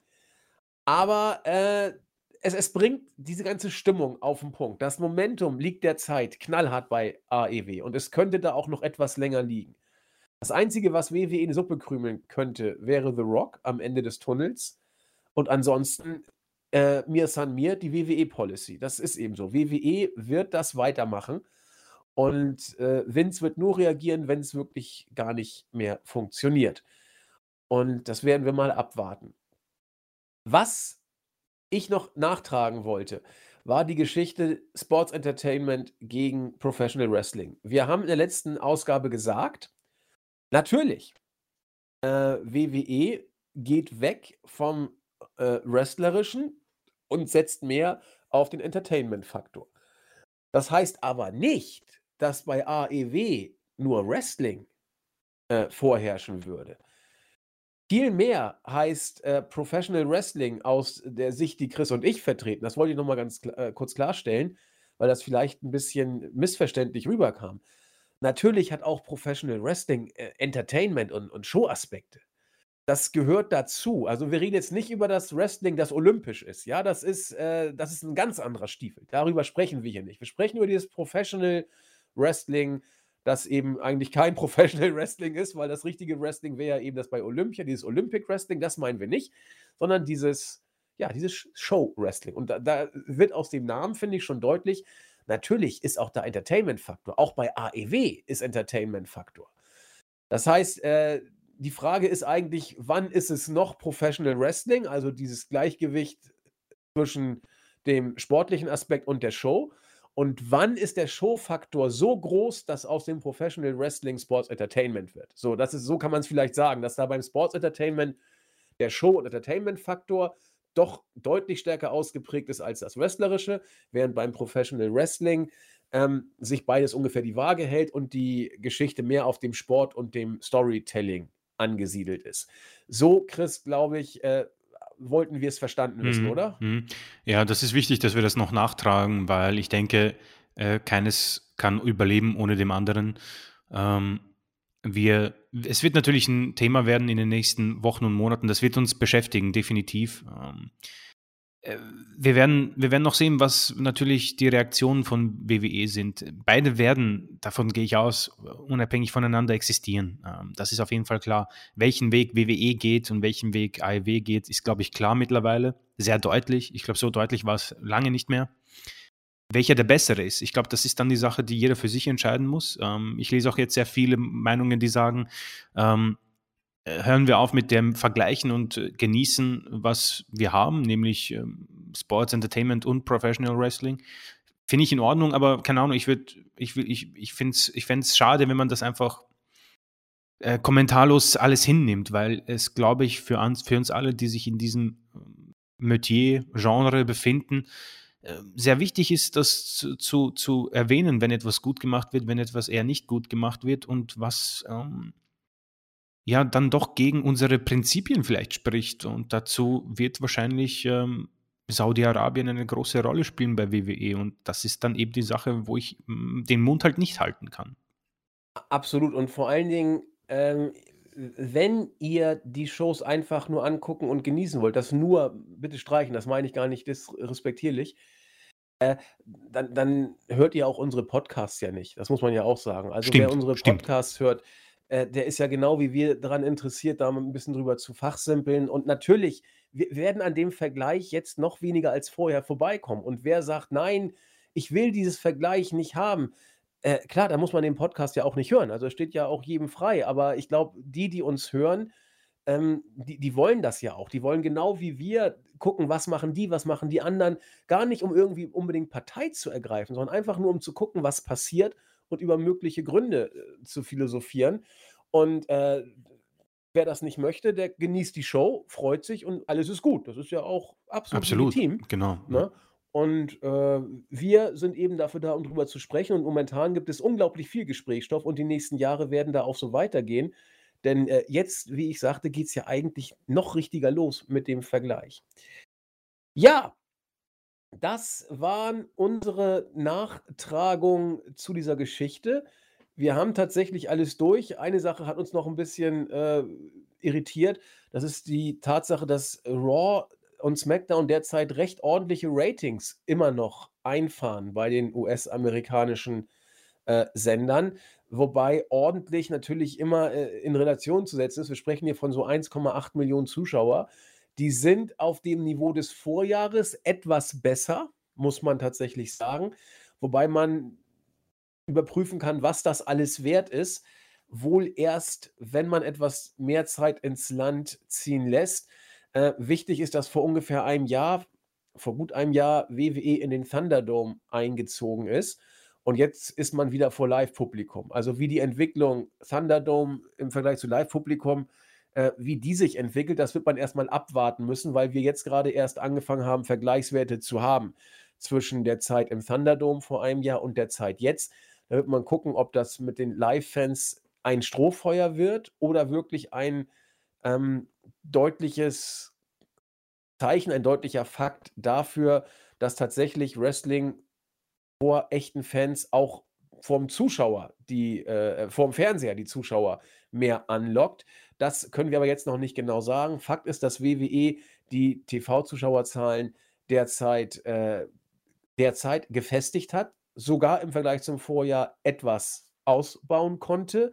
Was das aber wert ist auf Dauer, müssen wir beobachten und das werden wir natürlich auch. Damit sind wir für die heutige Ausgabe am Ende und kommen zur Grußfraktion. Da gehen zwei Grüße raus, ganz besonders. Einmal habe ich ja schon gegrüßt Luke Gate, der die Diskussion über Sports Entertainment äh, einerseits und Professional Wrestling nochmal um diese eine Facette angereichert hat. Und er hat sich äh, so weit aus dem Fenster gelehnt, dass er sagte, WWE ist derzeit nicht deswegen in der Kritik, weil sie Sports Entertainment machen. WWE ist derzeit bei Fans in der Kritik, weil sie schlechtes Sports Entertainment machen. Und der Aussage würde ich mich tatsächlich anschließen. Denn Sports Entertainment als solches muss nicht schlecht sein. Das habe ich auch nie gesagt.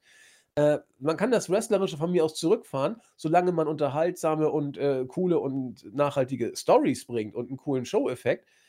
Warum nicht? Ja, also kann ja funktionieren. Nur derzeit macht WWE aus unserer Sicht und aus der Sicht von vielen anderen äh, eben auch nicht das. Also, das ist der Grund. Nicht, wir finden Sports Entertainment nicht gut, wir finden nur schlechtes Sports Entertainment nicht gut. Und aus unserer Sicht ist da eben manches eher schwach als gut bei WWE derzeit. Der zweite wichtige Gruß geht an äh, Niklas Masing, der uns auf unsere, äh, also auf meine WI-E-Mail-Adresse eine sehr, sehr lange und ganz liebe Mail geschickt hat. Äh, ich werde die natürlich hier aus Datenschutzgründen und persönlichem Respekt jetzt nicht darlegen, aber wenn man es kurz zusammenfassen möchte, hat er uns dargelegt, wie lange er uns schon hört. Äh, und dass er, das fand ich ganz besonders lieb, dass er durch äh, unsere Live-Berichte, unsere News und unsere Podcasts irgendwie das Gefühl hat, dass er mehr über den Sport und die Hintergründe erfahren hat und sich irgendwie, Anführungszeichen, befreiter fühlt, weil er seinen Blick über den Tellerrand gesetzt hat und dadurch WWE nicht verlassen hat, aber, äh, sag ich mal, gezielter bestimmte Sachen sich anguckt. Ansonsten hat er seinen Fokus derzeit auf AEW und ein bisschen New Japan hat er auch mal geschaut. Also das finden, also wir haben uns riesig gefreut für, für diese Mail. Vielen Ja, Dank an äh, dich. auch von mir schöne Grüße. Ähm, wirklich eine sehr, sehr schöne Nachricht. Und natürlich habe ich sie im Team auch äh, geteilt. Ist ja logisch. Chris, was haben wir denn über Twitter diesmal? Ähm, Äh, ja, äh, über, über, über YouTube. ja, Tw- YouTube. Twitter kommt, kommt danach. Ähm, auf YouTube gab es ähm, zehn Kommentare dieses Mal, also ähm, sehr schön. Sind Äh, berühmt, ja. ja, die berühmten 10. Ähm, Alex van N, äh, danke für den Podcast. Äh, schöne Grüße. Ich glaube, das ist äh, ein, ein neuer ähm, Gruß, glaube ich, diese Woche. Christian Siegmund, informativ und unterhaltsam wie immer. Besten Dank, vielen Dank. Ähm, dann ein netter äh, Kommentar von äh, YTK, also ich hoffe, ich spreche das richtig aus.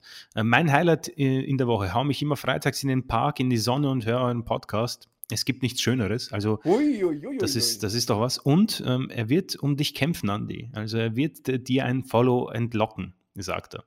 das haben wir los. Oder sie. Also ich geh, weiß nicht, da ist, ähm, äh, müsste man äh, erforschen. Äh, Sepp M., danke für den Podcast, war wieder sehr erheiternd. Vielleicht bekommt Elias ja statt eines In-Ring-Comebacks eine eigene Sendung Talk with Elias. Warum nicht? Warum nicht? Finde ich gar nicht mal so schlecht. Dann natürlich DJ Wenn er S-Blade. auftaucht, ja. Falls er auf, ja, zwei Wochen jetzt seit, seit dem letzten Video. Sehr, sehr schade. Ich war sehr gehypt. ähm, Simon Strickle, auch sehr äh, immer prominent bei den Grüßen beziehungsweise bei den Kommentaren dabei. Er, ihm gefällt Corbin gut in seiner Rolle. Er blüht da wirklich auf. Ähm, äh, da ist ein weiterer Corbin-Follower für unseren Fanclub.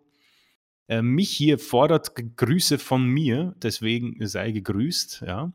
Äh, Tarik Fretes, ich finde SmackDown nach wie vor in Ordnung. Ich feiere Reigns und Bailey. Raw schaue ich schon lange nicht mehr. Ja, ich denke, das kann man so schön zusammenfassen. Bailey und Reigns, äh, auch wenn ähm, Bailey leider im Moment verletzt ausfällt. Ähm, Implosionstechnologie, Profit, nicht Prophet. Ähm, ich bin mir nicht sicher, was das heißen soll. Aber äh, schöne Grüße an die Implosionstechnologie. Ähm, Saso 87, AEW ist auch Sports Entertainment. Wenn das richtiges Professional Wrestling wäre, dann würden die sich richtig auf die Schnauze hauen, nicht dieses durchgeplante Kämpfen. Ich glaube, das hast du jetzt auch. Ja, diese olympische Variante Genau, genau, er, denke genau. ich mal. Ne? Ja, okay. Absolut, ja. Das hat er eben jetzt, das haben wir, glaube ich, jetzt auch richtig gestellt. Aber ähm, wie gesagt, nochmal auch von mir vielen Dank. Ähm, ich finde es schön, dass, äh, dass eine schöne Diskussion ähm, stattfindet im Board auch. Ich lese mir das alles durch. Ich kommentiere leider nicht, weil ich da sehr, sehr faul bin, aber ich mache mir da immer ein Bild raus und ähm, also vielen, vielen Dank für alle, die sich wirklich die Zeit nehmen und auch ähm, ähm, ja, äh, tiefgründig da unsere Podcasts kommentieren. Das, das Kommentieren übernehme ich dann und äh, passt schon. Wir haben noch die Startseite. Da äh, grüße ich den User Johannes. Ähm, und er fand es cool, die Diskussion tatsächlich, die über Sports Entertainment letzte Woche geführt haben. Überhaupt haben einige User sich tatsächlich hinterfragt. Fand ich auch hochinteressant. Ja, richtig gefragt, cool eigentlich. Was, was, wie sehen Sie das? Also der Hitman zum Beispiel bei uns aus dem Board hat sich da sehr große Gedanken gemacht. Sehr cool. Heiko Mania sagt auch, äh, dass er sich auf die Podcasts Woche für Woche freut. Das ist ja Hammer. Ähm, am Anfang fand er unseren letzten Podcast doch ein bisschen zu schwarz oder weiß.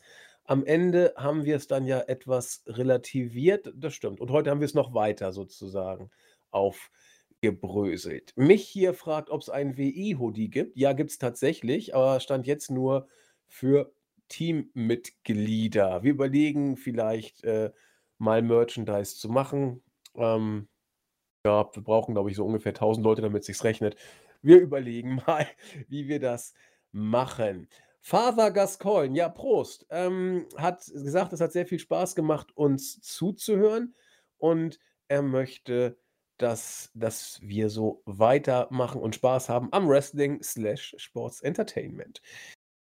Das gleiche geht auch für unsere, sag ich mal, ja, Stammhörer WWE 0815 und The Phantom, die auch wie immer fleißig kommentiert haben. Wir haben letzte Woche ja auch ferner aufgerufen, uns verstärkt zu folgen auf Twitter. Und diese billigen Aufrufe, also erbärmlicher geht es eigentlich nicht, äh, haben natürlich auch gefruchtet. wir, wir können äh, Legionen an neuen Followern begrüßen und das mache ich auch. Äh, bei mir gab es, glaube ich, zwei oder drei. Also, wir haben ihn, glaube ich, schon gehört. Daniel Haag. War er nicht, der mir ein, ein äh, Refollow entlocken wollte? Auf jeden Fall folgt er mir schon mal. Mal gucken, äh, was rauskommt. Das gleiche gilt für Tischgildahel. Folgt mir auch. Und ich glaube, damit habe ich äh, meine neuen Follower. Nee, Tobi Torpedo folgt mir seinen Post. Klingt nicht, wenn das ein Pornobot wäre, wäre gar nicht schlecht. Tobi Torpedo kommt, da kann man auch noch lustige äh, ja, Szenen sich ausdenken.